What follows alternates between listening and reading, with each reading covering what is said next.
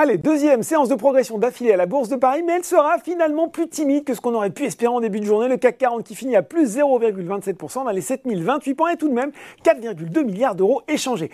Aux États-Unis, vers 17h50, ça progresse plus nettement avec un Dow Jones à plus 0,8% vers les 35 372 points et un Nasdaq à plus 0,9% vers les 14 140 points. Notés sur le NICE, la baisse de plus de 4% de Pfizer à cause de perspectives 2022 jugées décevantes. Qu'est-ce qui s'est distingué aujourd'hui sur le marché français? Eh bien, Orpea rebond sur le SBF 120 après avoir été vivement attaqué et alors qu'il publie son chiffre d'affaires annuel après bourse. Ça doit être maintenant. Hein. D'ailleurs, on retrouve des valeurs liées au tourisme à l'image d'ADP ou encore Air France KLM alors que les restrictions liées à la crise sanitaire se lèvent progressivement un peu partout.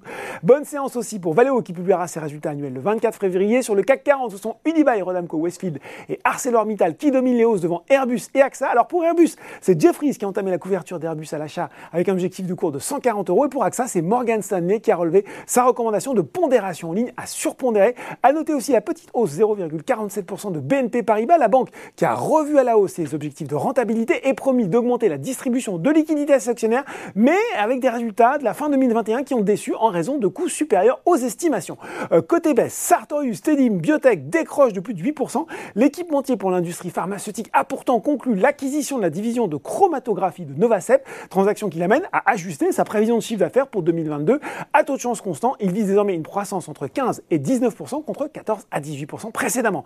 Derrière, OVH Cloud repart déjà en baisse et c'est désormais plus de 10% depuis le début de l'année. Puis sur le CAC 40, c'est Eurofins Scientifique qui est à nouveau dans le rouge devant Worldline et Dassault Systèmes. À noter qu'Eurofins et Dassault Systèmes sont les deux plus forts replis de l'indice pour l'instant en 2022. Et puis pour Worldline, eh bien c'est Barclays qui a baissé son objectif de cours de 64 à 56 euros. Voilà, c'est tout pour ce soir. N'oubliez pas tout le reste de l'actu éco et finance est sur Boursorama.